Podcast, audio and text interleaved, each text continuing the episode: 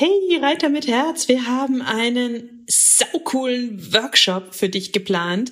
Wir geben dir eine geniale Sitzhilfe. Außerdem sagen wir dir, wie du die häufigsten Fehler in Schritt, Trab und Galopp vermeiden kannst, sodass du sofort danach besser reiten kannst. Und das Beste ist, er kostet exakt null Euro.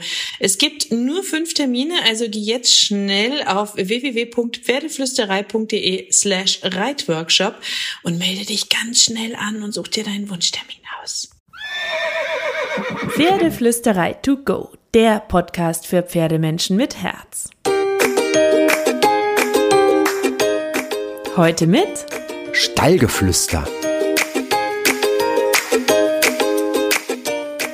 Ich freue mich voll, dass du da bist, Silja, bei uns im Podcast. Ja, vielen Dank, dass ich heute da sein darf und kann. Ja, das ist total cool, weil wir bekommen Reiterfacts, Reiterfacts, Reiterfacts und das finde ich äh, natürlich immer super, super spannend.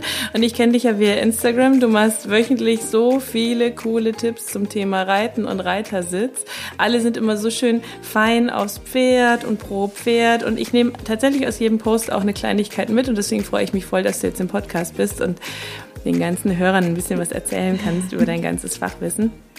Und ähm, äh, du bist ja du bist Reitlehrerin, korrigiere mich, wenn ich falsch liege. Du gibst Sitzschulungen, du bist Centered Riding Instruktorin, da reden wir auch noch ein bisschen drüber. Und dein Fokus ist schon so Sitzhilfengebung, feines mhm. Reiten. Ja, also ich würde sagen, ich mache das, was die Leute vor Ort brauchen. Also ich mache durchaus auch eine Bodenarbeitsstunde, eine Longenstunde. Ähm, und am Ende vom Tag soll es bei aller Sitzschulung trotzdem immer darum gehen, ins Reiten zu kommen. Also es geht nicht nur darum, irgendwie schön auf dem Pferd zu sitzen, sondern wir wollen ja am Ende das Pferd dann auch gesund erhaltend reiten und gymnastizieren. Und das spiegelt sich schon dann auch im Unterricht wieder. Also ich mache da schon dann ähm, je nach Bedürfnis vom Reiter und vom Pferd dann schon auch ganz klassisch Dressur, sage ich mal, auch mit sämtlichen Lektionen und so weiter, aber eben auch äh, im Freizeitbereich einfach ja, gesund erhalten reiten und Spaß am Reiten haben und dass es irgendwie in der Kommunikation funktioniert, das würde ich sagen, wäre halt schon so die Basis. Und für mich gehört dazu halt immer an erster Stelle auch mal auf den Reiter zu gucken mit Sitz und Hilfen. Genau. Ja, das ist so wahr. Ich hatte mal eine Reitlehrerin, da habe ich dann gesagt, oh, mein Pferd läuft so ein bisschen unrund. Ich glaube, ich muss dringend mal wieder den Osteopathen rufen und sie dann, Osteopath, Osteopath, alle rufen immer den Osteopath fürs Pferd. Warst du schon mal beim Osteopathen? ich so, ja, okay, du hast ja recht. Mhm. Ja, ganz genau. Ja. Ja, also ich merke in der Praxis auch immer wieder, dass tatsächlich der Einfluss, also es ist ja mittlerweile recht verbreitet, so diesen, dieser Satz, das Pferd ist ein Spiegel und die Pferde spiegeln die Emotionen wieder und so weiter. Da bin ich auch total froh drum, dass das jetzt bei vielen echt irgendwie so in den letzten Jahren angekommen ist, habe ich so den Eindruck. Aber ähm, dieses, dass das Pferd auch den, den Körper und den Bewegungsablauf des Reiters im Sattel und auch bei der Bodenarbeit extrem widerspiegelt oder sich das halt krass gegenseitig bedingt, das wird dann irgendwie doch immer wieder vergessen. Also dass so eine klitzekleine Veränderung im Sitz, ähm, oder auch in der Hilfengebung halt einen enormen Einfluss auf die Bewegungsqualität vom Pferd haben kann oder eben ja auch ähm, die Haltung und alles, was dazugehört. Das, was wir ja im klassischen Sinn oder auch für einfach eine gesund erhaltende Gymnastizierung anstreben. Also der Reiter ist da für mich wirklich immer die erste Stellschraube, an der man drehen muss. Mhm, und wir neigen ja voll oft dazu, eher am Pferd rumzudrehen. Ne? Ja, genau. Also ich sag auch ganz oft, jetzt überleg mal, halt mal kurz inne und überleg mal, was dein eigener Beitrag jetzt in diesem Moment dafür ist, dass es, dass das Pferd ähm, das leichter machen kann, also dass es dem Pferd leichter fällt nicht zu überlegen, wie muss ich das Pferd jetzt hier im Genick stellen, wie muss ich es biegen, sondern wirklich zu überlegen, aus meinem Sitz und aus der Hilfengebung raus, wie kann ich mich verhalten, dass es dem Pferd leichter fällt. Genau. Ja, super spannende Themen. Ähm, Finde ich auch total gut, dass du dich darauf fokussierst. Und oft lernt man ja auch so in der Basis ähm, so Sachen, wahrscheinlich sind da auch Mythen dabei, wo du sagst, oh mein Gott, bitte streicht sie endlich. Wir fangen ja an, so dann lernst du Reiten, Reiten in der ähm, Reitschule und dann habe ich immer gehört, Hacken tief, Rücken gerade, Schultern zurück. und da wird man ja so drauf gebimst irgendwie, aber es ist eigentlich nicht natürlich, weil dann so eine steife Haltung entsteht, habe ich das Gefühl. Ganz genau, ja. Also der Reiter wird oft, also in dieser klassischen Reitschule, da gibt es bestimmt auch Ausnahmen, die da eine gute Arbeit machen. Aber ich erlebe es einfach immer wieder, wenn ich dann zu, auch vor allem zu neuen Kunden komme, sind es eigentlich immer wieder die gleichen Themen, die ich da irgendwie auffange, wo es genau um diese, ich selber nenne es gern Mythen, genau geht, ähm, wo der Reiter so ja von der Vorstellung vom Sitz in so eine Schablone oder eine Form gepresst wird und man versucht, dass so die optimale ähm, optimale Haltung irgendwie herzustellen mit solchen Anweisungen. Aber das ist halt da immer so die Gefahr, weil diese Anweisungen, die ja, die kommen halt nicht unbedingt beim Reiter so an, wie der Reitlehrer die meint. Also ich glaube, ganz oft haben die Reitlehrer da eine gute Absicht dahinter und wollen den Reiter in Balance bringen, aber sie produzieren damit halt Anspannung und Verspannung beim Reitschüler. Weil der halt unter aller Aufwendung versucht, da diese Haltung einzunehmen und halt überhaupt nicht mehr losgelassen sitzen kann.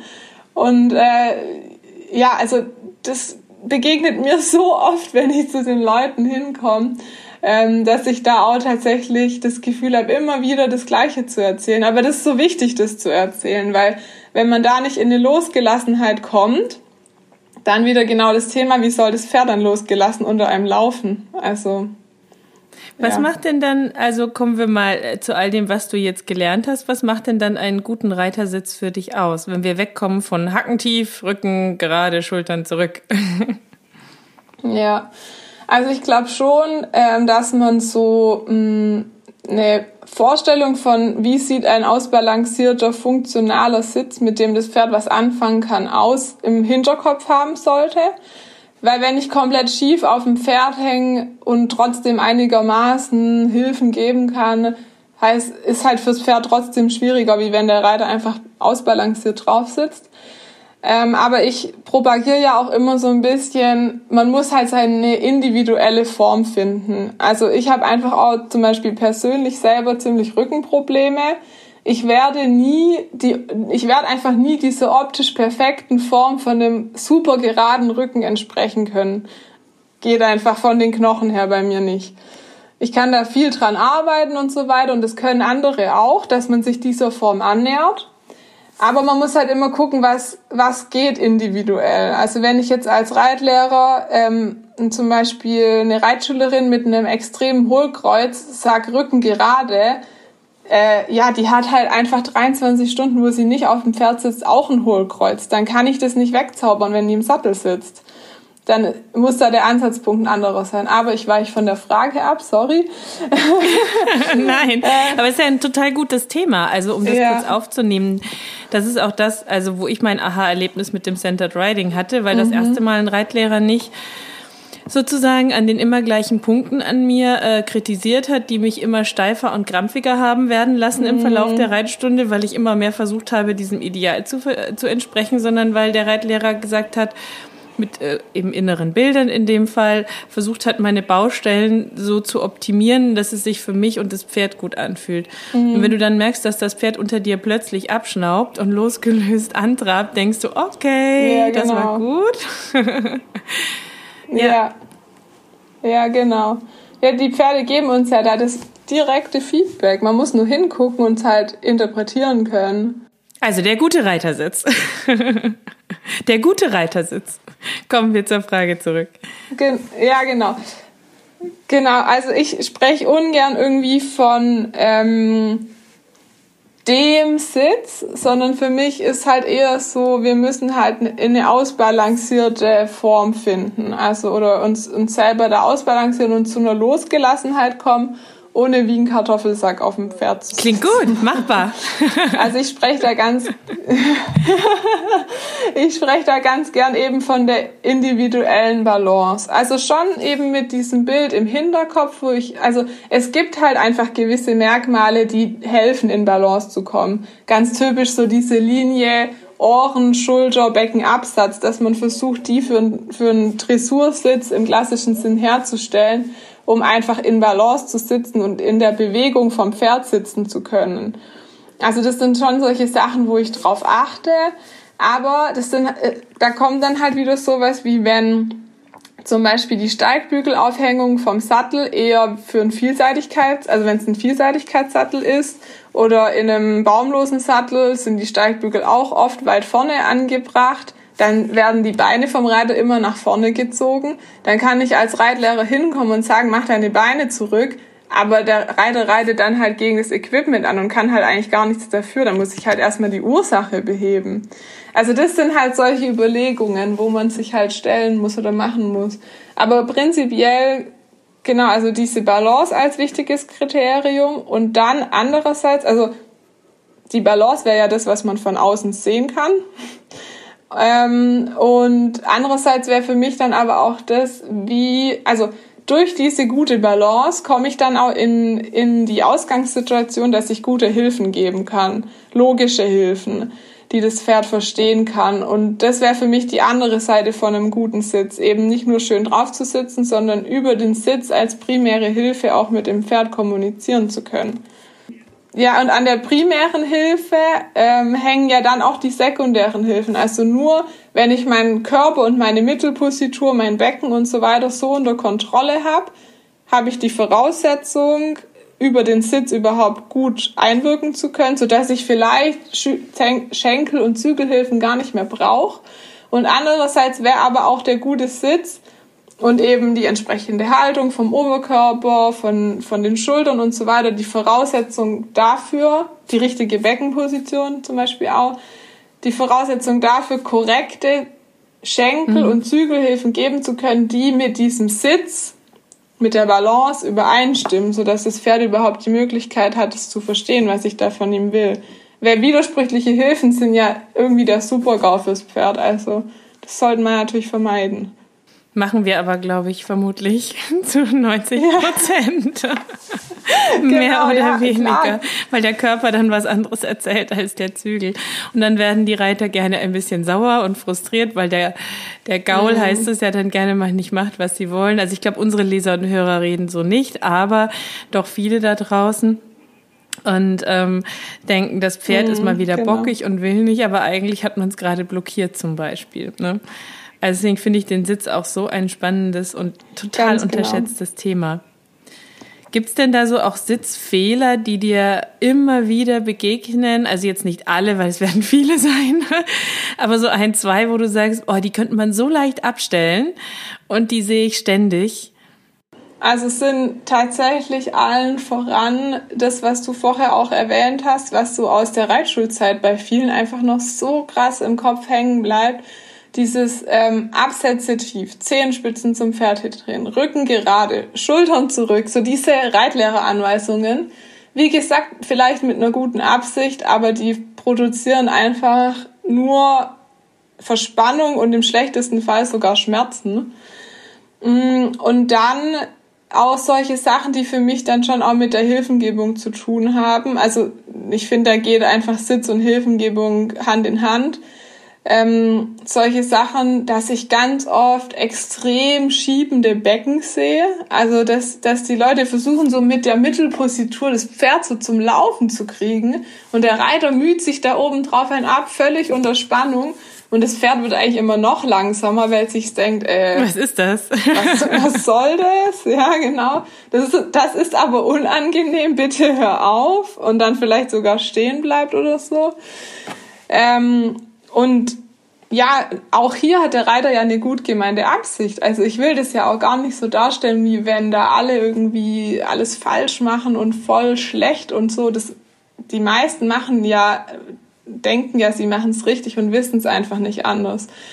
Ähm, Aber da einfach mal zur Ruhe zu kommen, das kann schon so einen großen Unterschied machen. Also es sind wirklich solche, solche Kleinigkeiten, ja.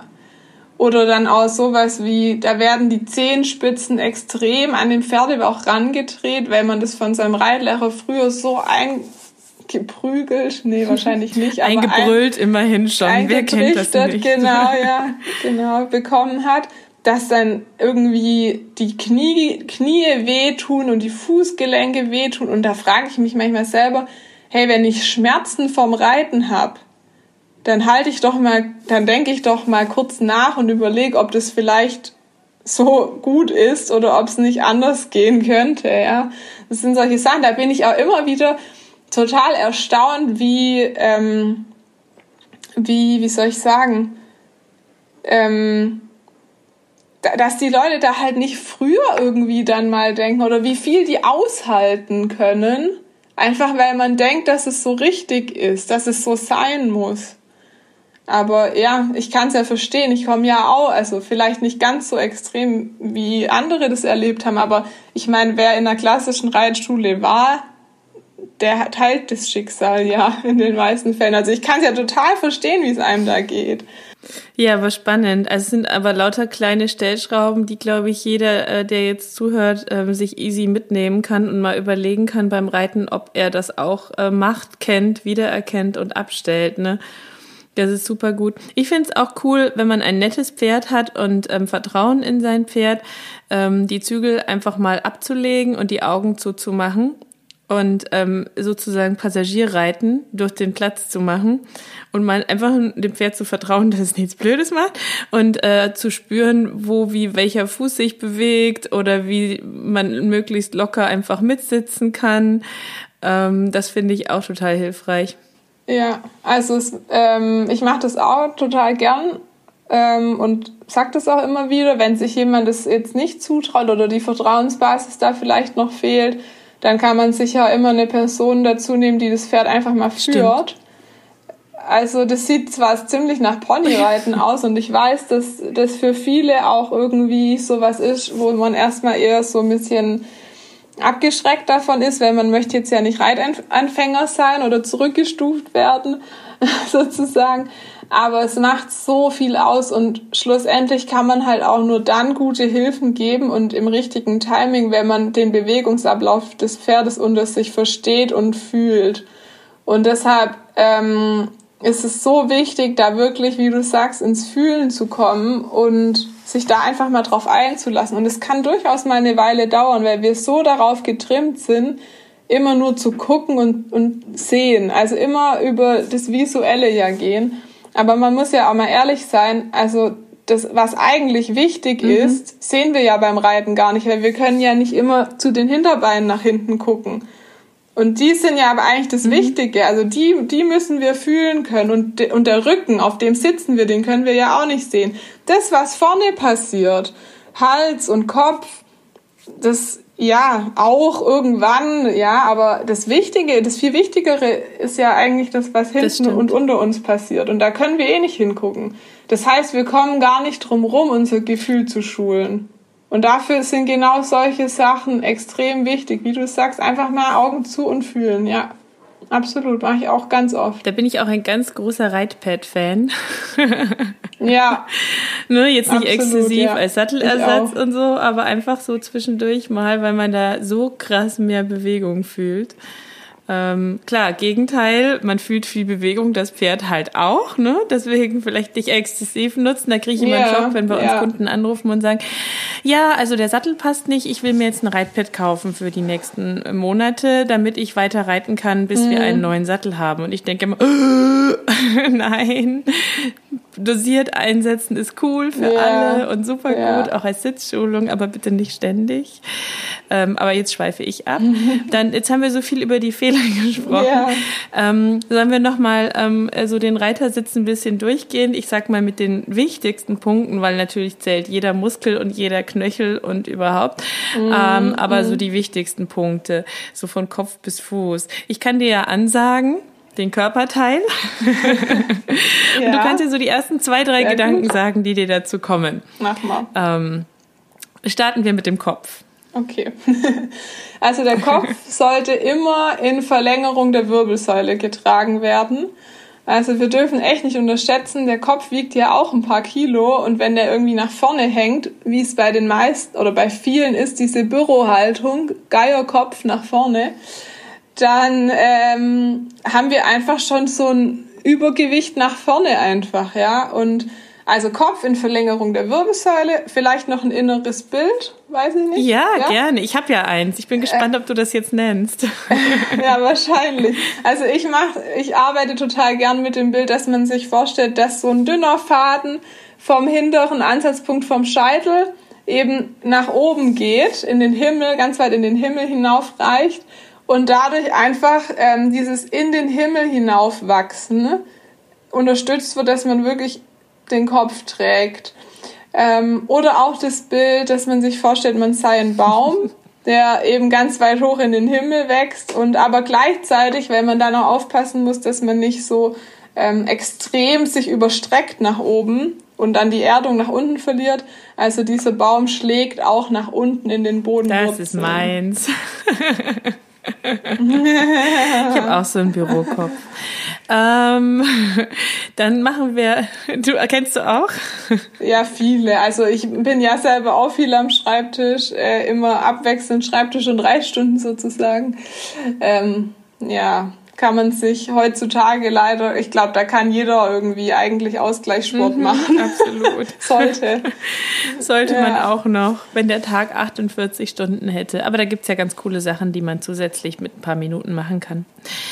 Gehen wir mal weiter zu den Schultern. Mhm. Auch hier, also ich wieder Bürohaltung. Klar, es gibt auch dann dieses, das viele Leute äh, zu überstreckt sind und die Schultern so extrem nach hinten nehmen und dadurch ins Hohlkreuz kommen. Aber öfters sehe ich tatsächlich die Schonhaltung vom Büro, klappen nach vorne sozusagen. Ähm, da wirklich den, den Brustkorb praktisch öffnen, die Schulterblätter nach hinten unten rotieren lassen, bis tief nach unten in den Bauch atmen, aber auch hier eben alles so, dass man das Gefühl hat, ich, ich spreche eben gern von Aufrichtung, aber eben nicht so, dass man meint, die Schultern da hinten halten zu müssen und wieder in eine Spannung reinkommt. Also positive Spannung ja, aber keine Verspannung. Also Aufrichtung, die Schultern öffnen, hier sich frei machen. Ich mag auch gern das Bild, dass man sich vorstellt, man knöpft eine Bluse auf und die Knöpfe springen so weg. Man wird hier vorne frei. ja. Das finden alle Männer gut. Ja, genau. nee, aber tatsächlich funktioniert das äh, ganz, ganz gutes Bild, finde ich. Also bestimmt nicht für jeden, aber ich habe einige, nee, für die es gut. gut funktioniert.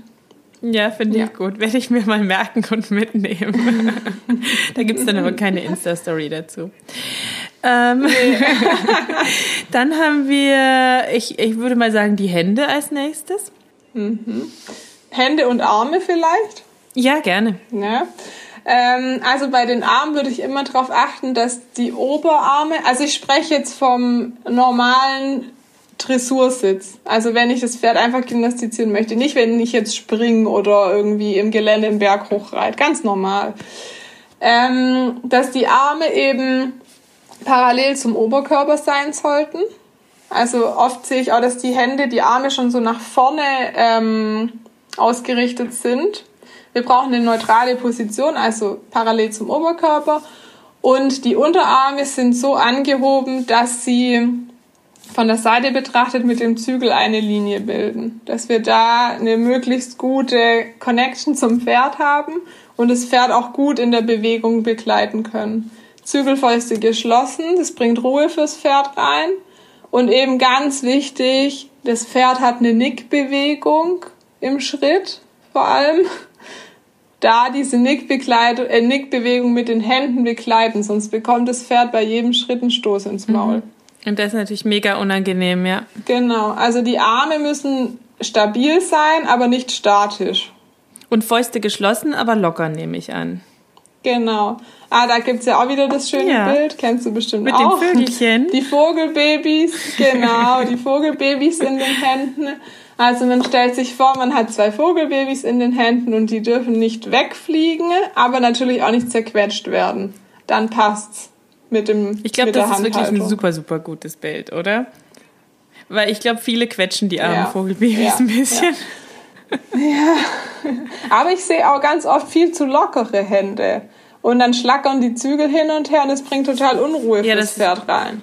Also beides, also beide Extreme gibt's da wirklich. Ja, genau. Aber eben auch nicht, also auch die Zügelverbindung, ja, es soll ähm, eine feine Verbindung aus dem Eigengewicht vom Zügel sein, aber kein Zug.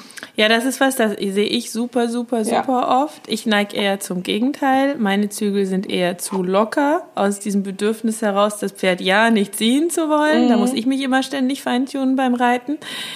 Ähm, weil ich das gar nicht so einfach finde, da eine feine Anlehnung zu haben oder eine feine Verbindung. Ähm, aber super oft sehe ich diese fast schon bizepsartigen Oberarme auf Fotos und da kriege ich wirklich Schnappatmung, weil ich mir denke, krass, was das im Pferdemaul machen muss. Ja, Ne?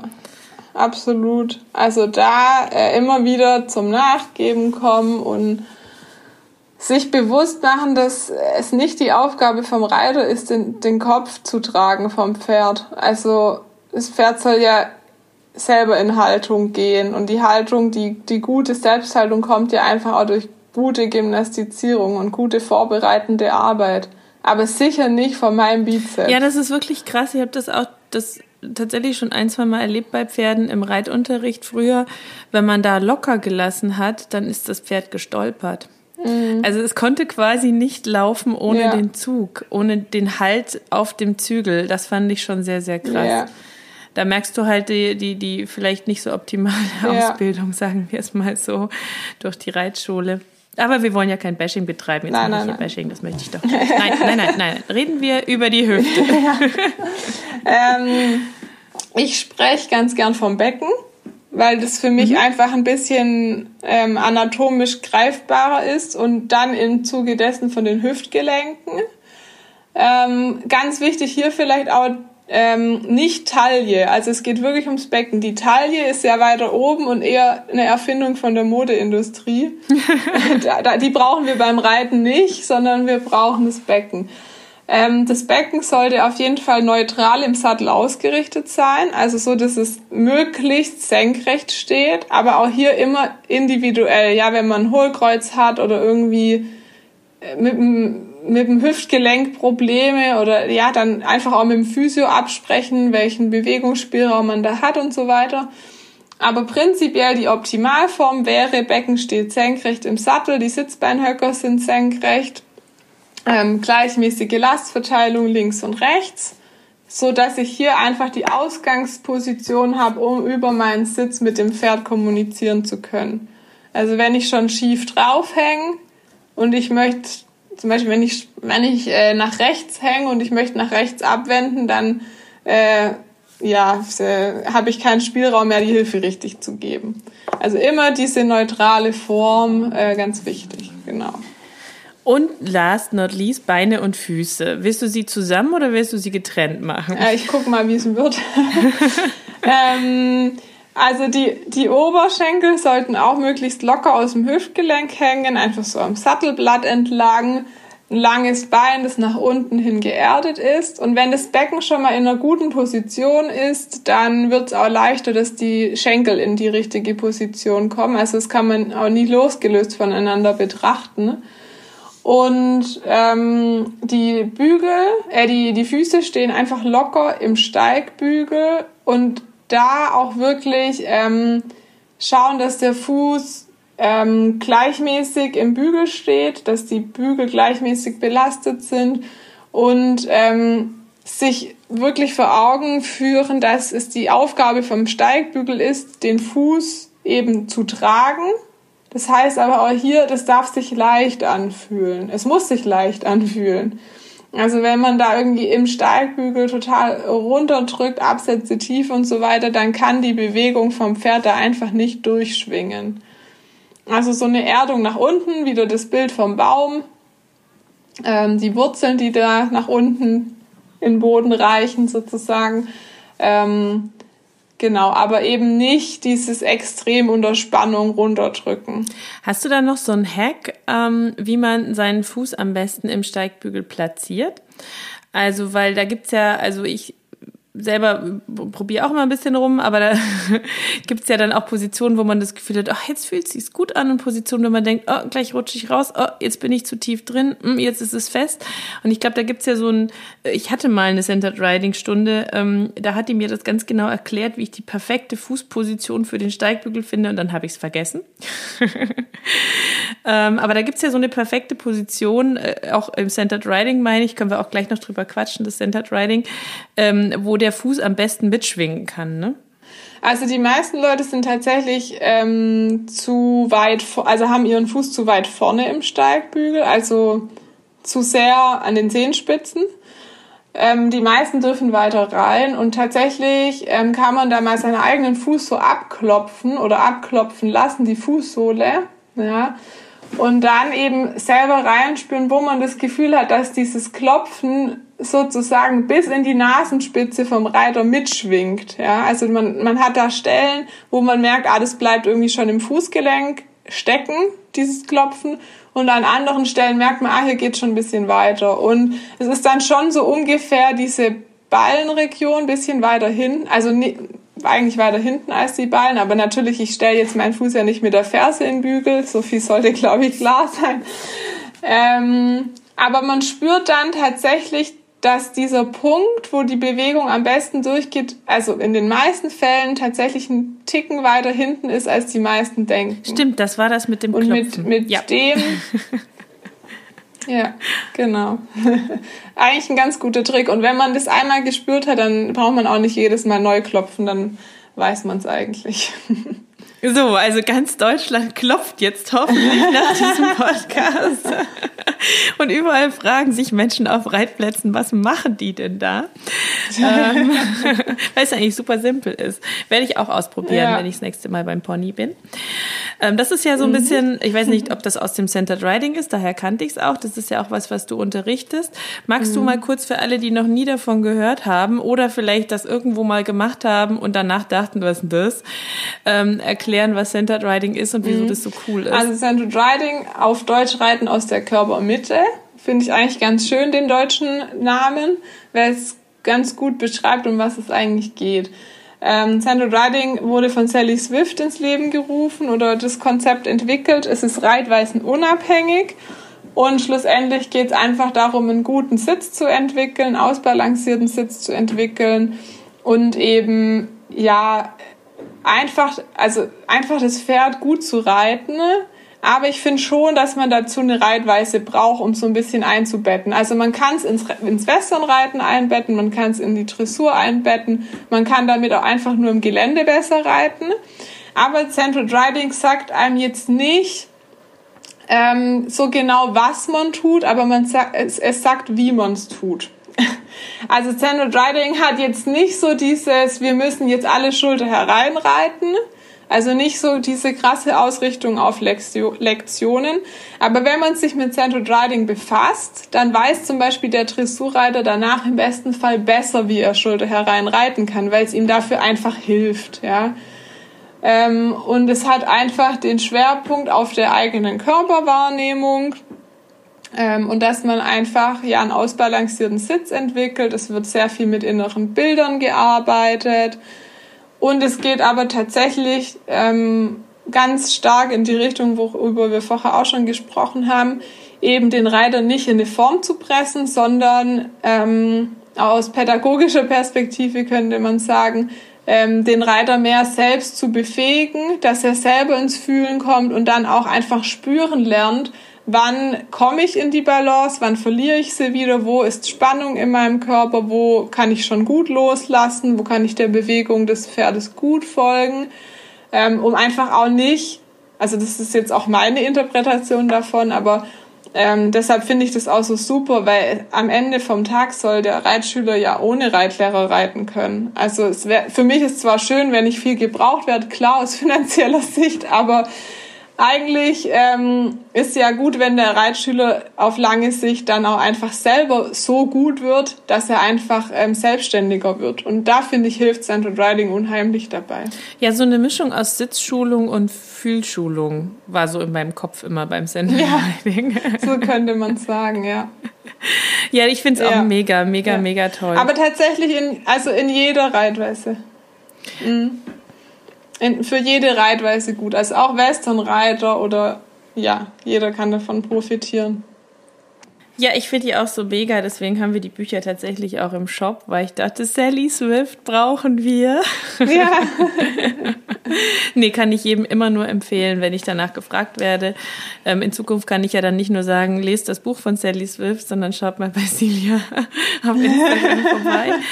Ähm, dann kommen wir doch noch zu deinen persönlichen Tipps. Hast du ähm, zum Beispiel drei super Hacks, super Tipps, äh, die du den äh, Leuten mitgeben kannst in Sachen Reitersitz, die vielleicht einen schnellen Aha-Effekt mhm. oder einen grundsätzlichen Aha-Effekt, muss ja nicht immer alles schnell gehen, erzeugen können? Mhm. Ähm, ich überlege gerade, also die Tipps äh, sind natürlich ja immer sehr individuell abhängig von was ähm, sind meine Schwachstellen im Sitz.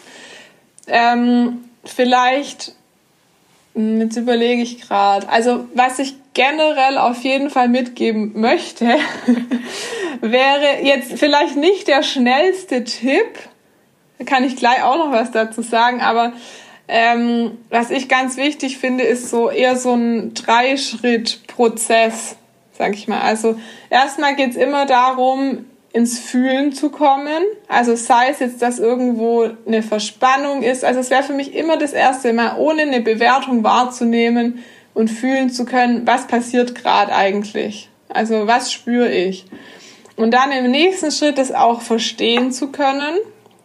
Also zum Beispiel auch jetzt nicht nur auf Verspannung bezogen, sondern im ersten Schritt ähm, lasse ich mich vom Pferd bewegen und fühle die Bewegung des Pferdes in meinem Sitz. Der zweite Schritt wäre dann, die zu verstehen, also einfach kognitiv zu verstehen, ähm, wie bewegt sich das Pferd und wie werde ich dadurch bewegt. Also das hat dann auch immer was mit Anatomie zu tun und äh, Biomechanik, sage ich mal. Und im dritten Schritt wäre es dann für mich, dann eben auch die Bewegung selber verändern zu können, so dass ich eine Hilfe gebe. Und diesen diesen Dreischritt, den äh, zu gehen. Also da sich einfach mal bewusst zu machen, dass es nicht einfach nur darum geht, irgendwie eine Hilfe zu geben, sondern dass es eigentlich schon viel früher anfängt, dass ich eine Hilfe nur dann geben kann, wenn ich davor diese anderen zwei Schritte richtig durchlaufen bin. Aber das ist doch ein super äh, Tipp mit drei Schritten. Und das kann man ja auch ganz praktisch angehen, indem einfach jeder, der jetzt zuhört, sich äh, eine Freundin oder einen Kumpel schnappt, sich vom äh, Kumpel führen lässt das nächste Mal, dabei schön die Augen genau. zumacht und mal ja. fühlt, was fühlt er und beschreibt. Und der ja. Kumpel sagt dann, stimmt, stimmt nicht. Welches Bein fußt ab, welches Bein setzt gerade ab und so. Genau, dann hast du ja schon genau. Schritt eins und zwei im Grunde ja. ein bisschen. Und Schritt drei wäre dann, jetzt versuche ich meine Hilfe ja. passend zu geben und schau, was passiert, ne? Genau. Genau. Und dann, das, das wäre halt für mich so die Grundlage, wo man immer wieder da zurückkommen kann. Und für unterschiedliche Hilfen, je nachdem, was ich dann halt machen möchte, muss ich mir natürlich dann überlegen, was wäre das richtige Timing, in welchem Moment und so weiter. Aber wenn man da zum Beispiel auch im klassischen Dressursinn schon vielleicht ein bisschen fitter ist und halt auch ähm, so diverse Sachen weiß, dann macht es plötzlich alles Sinn, weil man dann wirklich das mit seinem Gefühl verbinden kann und das ist so das ist so ein cooler Moment oder so ein gutes Gefühl, wenn man merkt, ich befolge nicht nur Anweisungen, sondern also vom Reitlehrer zum Beispiel oder was ich noch so in den Ohren von früher habe, ähm, sondern ich kann das selber spüren, ich mache und ich sehe dann die Reaktion vom Pferd. Hammer. Ich meine, besser geht's ja nicht. So, das waren jetzt super, super coole Tipps von dir zum Thema Reitersitz. Erstmal ein riesengroßes Dankeschön für die ganzen Tipps und dein Wissen. Sehr gerne. Ähm, aber man kann ja noch mehr bei dir lernen und erfahren. Du hast ja nicht nur deinen Instagram-Account, du hast auch einen coolen Kurs.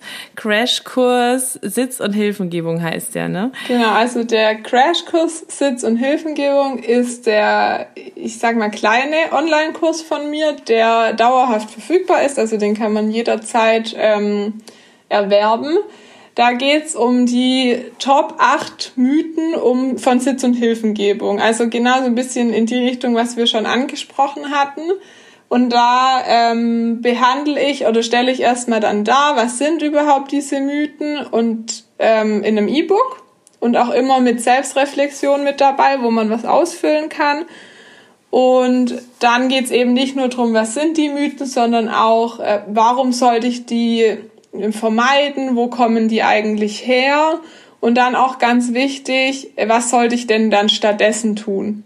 Also ja, weil das ähm, wird oft vernachlässigt, auch zum Beispiel im Reitunterricht, dann heißt es äh, irgendwie nicht am Zügel ziehen.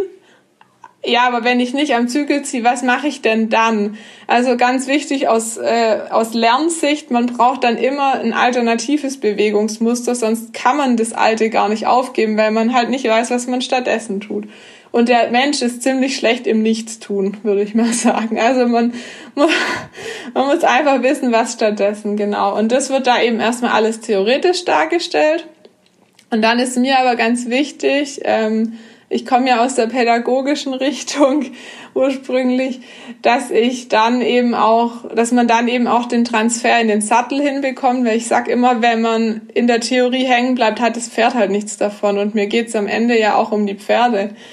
Ähm, das heißt, dann gibt's ein sogenanntes Audiotraining, wo man die ganzen Aspekte, die man in der Theorie da eben drin hatte, mit Übungen aufs Pferd bringt. Also da kann man dann einfach einen ähm, Knopf ins Ohr, da reicht einer, dann hört man die Umgebung auch noch.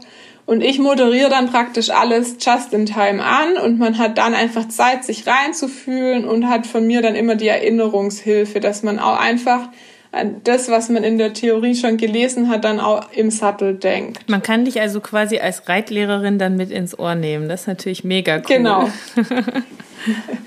Und das Coole ist auch, dass man es halt dann ja auch jederzeit wiederholen kann. Und ich empfehle auch immer gern, dass man eben erstmal das wirklich nur auf die Sitzschulung dann bezieht und man kann dann aber auch, als es so ein bisschen gegliedert, im zweiten Teil geht's dann auch etwas mehr in Richtung Reiten. Davor sind eben Übungen und dann ist auch eher so eine Erinnerungshilfe während dem Reiten. Und den Teil kann man ja auch immer wieder abspielen und auch wenn man sein normales Training macht. Und dann hat man trotzdem die Erinnerungshilfe. Genau, das ist der kleine Kurs. Und jetzt im Herbst ähm, startet dann der große Online-Kurs Reitersitz-Workshop offiziell. Da läuft gerade die Testrunde mit ganz tollen Testteilnehmerinnen. Reiterinnen. Immer innen, gell, bei den Mädels. Ja, immer, genau. immer innen. Genau.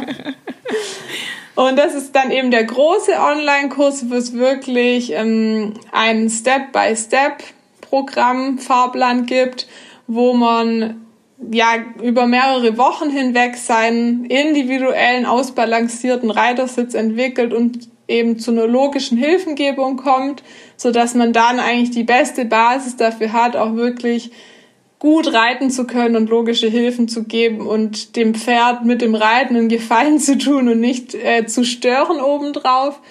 Und da hat dann hat man dann auch eine persönliche Betreuung von mir mit dabei und Live-Calls für für also für Fragen und Antworten und so weiter.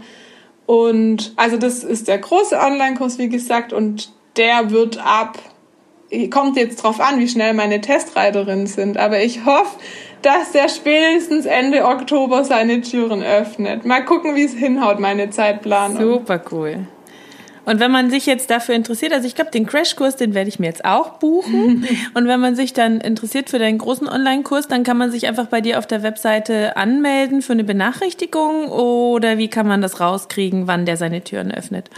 Genau, also am besten auf jeden Fall bei mir auf Insta vorbeikommen und da bleiben, wem es gefällt. weil ein Follow. genau, okay. weil da äh, kommuniziere ich natürlich auch immer alle Infos.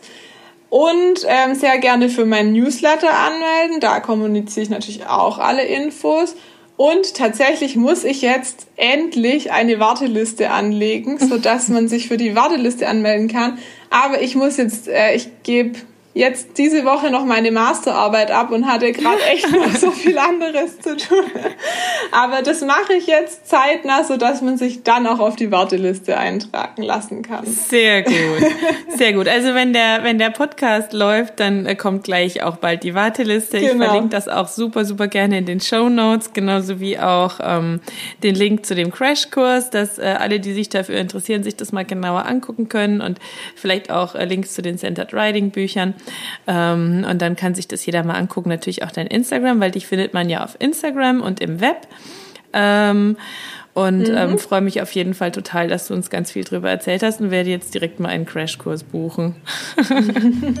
das freut mich natürlich sehr und ich freue mich super, dass ich hier bei dir dabei sein konnte. Ich folge der Pferdeflüsterei ja auch schon sehr lang und habe mich jetzt umso mehr gefragt, äh, gefreut, als die Interviewanfrage kam. Echt super, vielen Dank. Sehr, sehr gerne. Und dann sage ich noch, was ich immer sage, dass ich nämlich allen da draußen eine wunderschöne magische Woche mit ihren Pferden finde. Vielleicht auch fluffige Sitzmomente nach dem Podcast. Und dann krault euren Pferden doch einmal dick und fett das Fell von uns. Ganz genau.